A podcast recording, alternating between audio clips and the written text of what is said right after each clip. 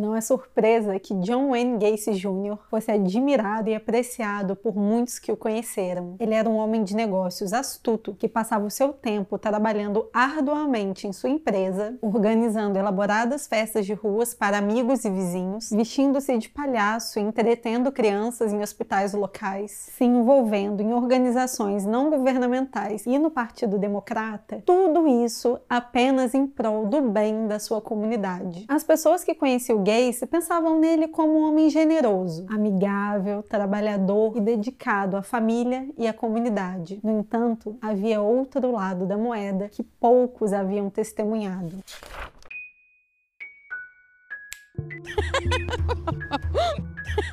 Olá, excêntricos! Eu sou a Ana e sejam bem-vindos a mais uma sessão do clube. Antes da gente começar, eu quero ressaltar que esse episódio está lotado de potenciais gatilhos. Então, tá tudo bem se você sentir que não é o momento para você assistir esse episódio. A gente se encontra numa próxima vez. Mas para quem resolver ficar, vamos lá, porque tem muita coisa esse caso. E seria maravilhoso se você pudesse ajudar a gente engajando esse conteúdo, compartilhando com um amigo, deixando um comentário, sempre com carinho, porque com certeza certeza esse conteúdo será desmonetizado pelo YouTube, então só nos resta o amor e carinho de vocês nos ajudando a espalhar a palavra do clube. Vamos lá? Era 22 de maio de 1978 em Chicago e Jeffrey Ringel havia retornado recentemente das suas férias na Flórida. Ele decidiu aproveitar a noite de Newtown, uma área famosa de Chicago, onde muitos bares populares e discotecas podiam ser encontrados. E enquanto Jeffrey caminhava pela área, o seu caminho foi bloqueado por por um Oldsmobile preto. O motorista se inclinou para fora da janela e elogiou seu bronzeado fora de época. Os dois continuaram conversando até que o motorista finalmente perguntou se o Jeffrey não queria entrar no carro para eles dividirem o baseado enquanto davam uma volta pela cidade. O Jeffrey aceitou a proposta do estranho e entrou no carro. Afinal de contas, né, minhas pessoas, anos 70, as pessoas ainda faziam isso. Mas antes que eles estivessem na metade do caminho, o motorista agarrou o Jeffrey e rapidamente o deixou inconsciente com cloroforme. Nos poucos momentos em que conseguia ficar acordado, o Jeffrey se recorda de estar em uma casa e de ver um homem grande, corpulento e nu diante dele. Ele se lembra também de ver no chão uma série de vibradores com tamanhos variados e que o estranho apontou para eles e comentou como iria usá-los no Jeffrey. Naquela noite, o jovem foi violentado sexualmente, torturado e drogado pelo estranho motorista.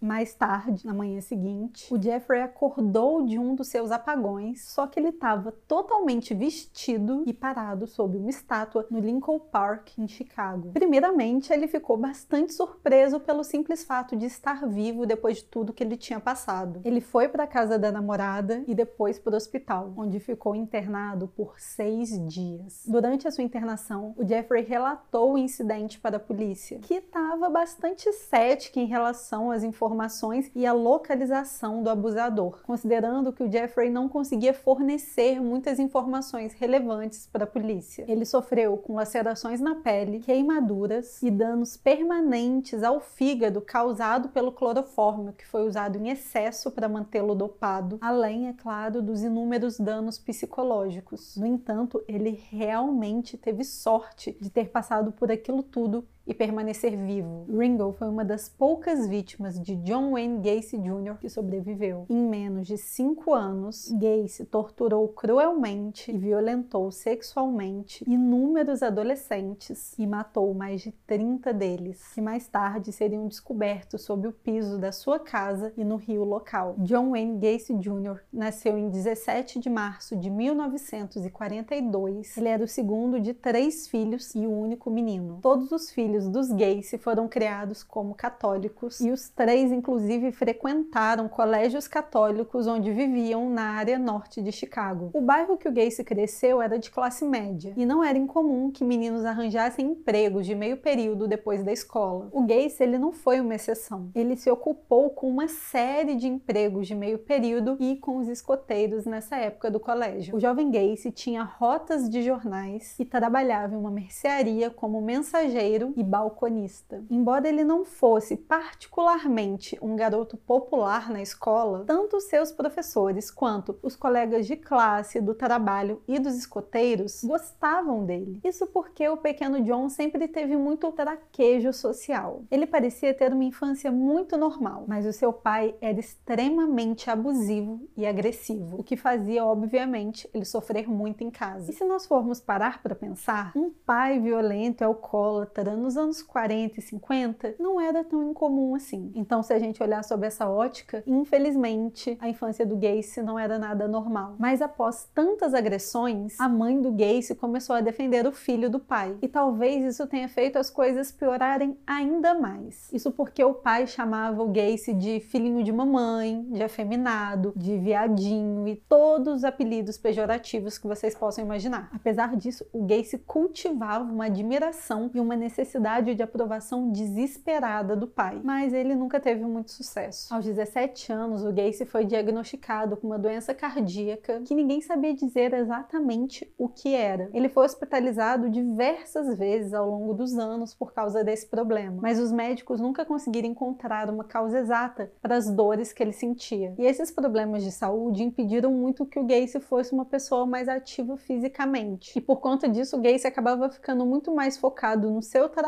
do que em qualquer outra coisa. Depois de frequentar quatro escolas secundárias no último ano e não se formar, o Gacy largou tudo e foi para Las Vegas. Enquanto estava em Las Vegas, ele trabalhou como zelador em uma funerária e como ele não tinha dinheiro para se manter, ele acabava morando na funerária. E foi lá que ele teve a sua primeira experiência com cadáveres. Na verdade, ele sentiu vontade de acariciá-los. Ele ainda era bem novinho e ficou muito assustado com esse desejo repentino. E foi quando ele começou a tentar ganhar dinheiro desesperadamente para poder ir embora. E levou três meses para ele conseguir juntar dinheiro suficiente para comprar uma passagem de volta para Chicago. De volta em casa, ele foi recebido amorosamente pela mãe e pelas irmãs, enquanto o pai achava que ele era um fraco, um fracassado. Logo depois que o Gacy voltou de Las Vegas, ali no início dos anos 60, ele entendeu que se ele quisesse algo a mais na vida dele financeiramente, ele ia precisar voltar a estudar. E foi quando ele se matriculou em uma faculdade de administração e conseguiu se formar. Enquanto o Gacy estava na faculdade, ele aperfeiçoou seu talento como vendedor. Ele era um vendedor nato que conseguia entrar e sair de qualquer situação através da sua oratória. No seu primeiro emprego fora da escola de negócios, ele já se destacou. Ele trabalhava como gestor e foi transferido para gerenciar uma loja da empresa em Springfield, Illinois. Enquanto estava em Springfield, Gacy se envolveu em seis organizações e conselhos que serviam à comunidade, políticos, sociais e religiosos. Mas foi na Jaycees que Gacy devotou a maior parte do seu tempo e eventualmente se tornou o primeiro vice-presidente e homem do ano da organização. Jaycees, ou a Câmara Júnior dos Estados Unidos, é uma organização cívica sem fins lucrativos de treinamento de liderança para pessoas com idades entre 18 e 40 anos. As áreas de ênfase da Jaycees são o desenvolvimento nos negócios, habilidades de gestão, treinamento individual, serviço comunitário e conexões internacionais. É uma espécie de escola para futuros líderes e homens de negócios. Elvis Presley, Bill Gates, Bill Clinton são alguns dos nomes que fizeram parte da Jaycees. Era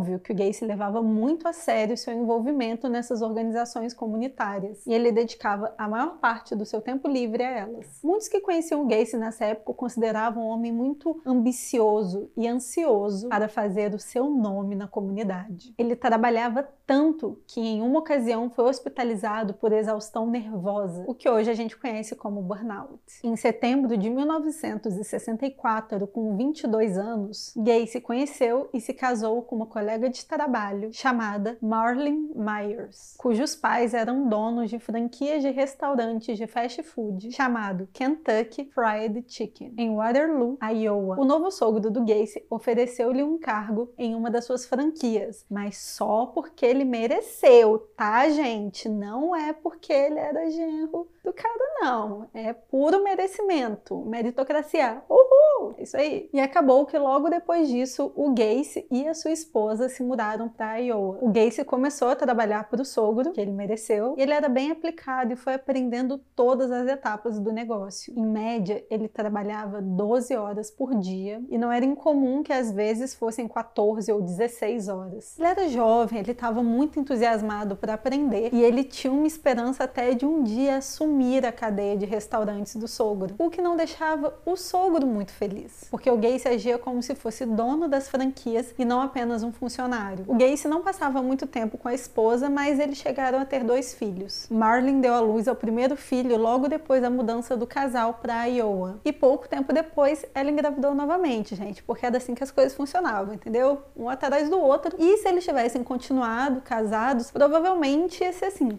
10, 12, 15, tipo minha família. Para quem via de fora, os gays tinham todos os motivos do mundo para serem muito felizes. Eles tinham uma bela casa no subúrbio, uma família amorosa e saudável e eram muito bem sucedidos nos negócios. A Marlene gostava de cuidar das crianças e John era um ótimo provedor e estava muito feliz com os Jaces. Tudo parecia bom demais para ser verdade e de fato era. Tudo parecia estar indo muito bem para John Wayne Gacy Jr. No entanto, boatos boatos, rumores, fofoquinhas. Estava começando a se espalhar na comunidade e principalmente entre os membros da Jaces. E vocês me perguntam quais eram esses rumores e eu te respondo. Esses rumores eram sobre a preferência sexual do gays. Mesmo assim, a família e as pessoas próximas se recusavam a acreditar nesses boatos. Até que em maio de 1968, os boatos foram confirmados. Na primavera de 1968, Gacy foi indiciado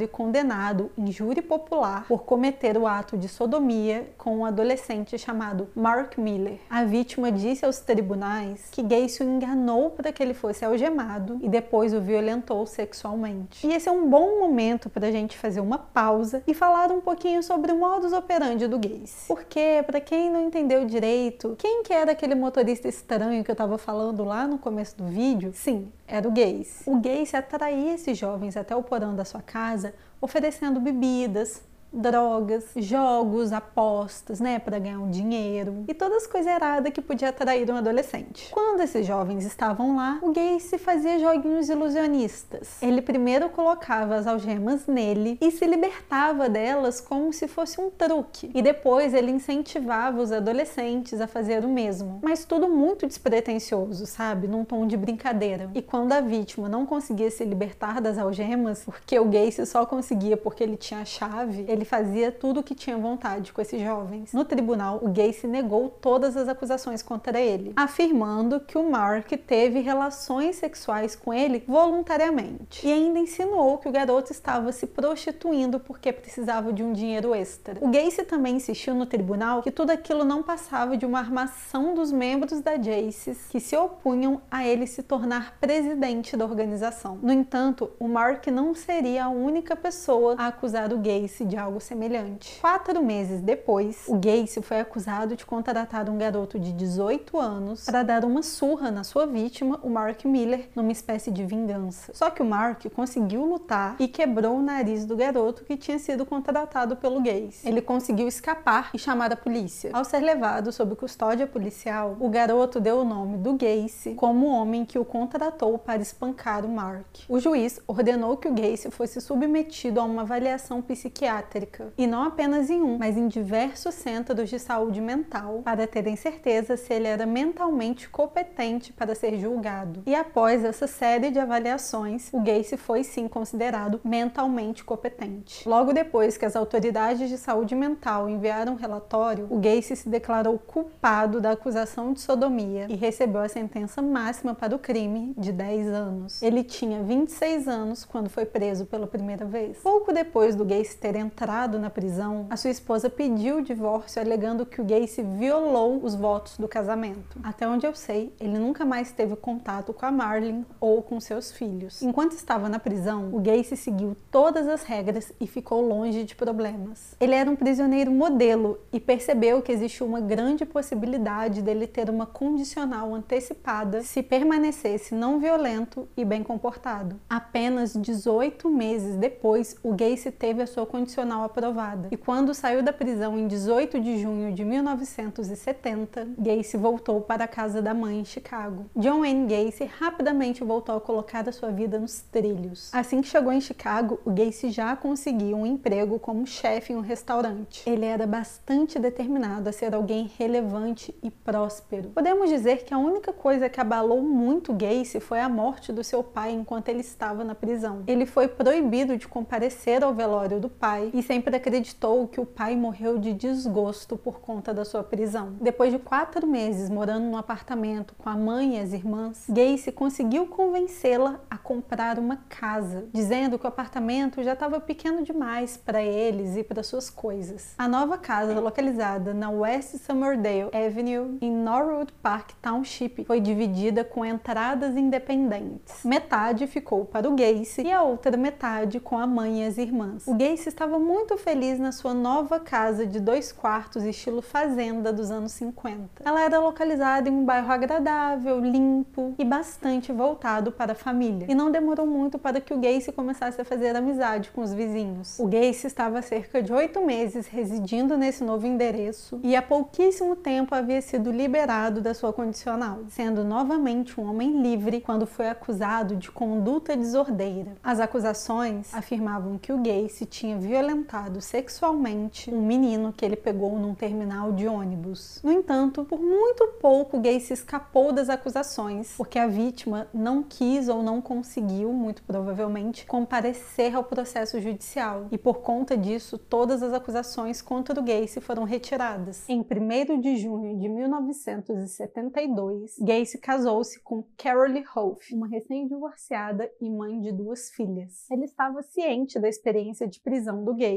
mas confiava que ele havia mudado. O casal manteve um relacionamento próximo com a vizinhança, bem naquele estilo subúrbio americano mesmo. Os Grexas eram os vizinhos mais próximos, mas sempre que eles iam à casa do Gacy para confraternizações, eles se incomodavam muito com um fedor horrível que dominava a casa. A Lily Grexa tinha certeza de que um rato tinha morrido sob as tábuas do assoalho da casa, e ela incentivou o Gacy a resolver o problema. No entanto, o Gacy culpou esse cheiro horrível no acúmulo de umidade existente sob a casa. Porém, entretanto, todavia, o real motivo para o mau cheiro eram os corpos em decomposição das vítimas do Gacy. Ele enterrava ali mesmo, na sua casa.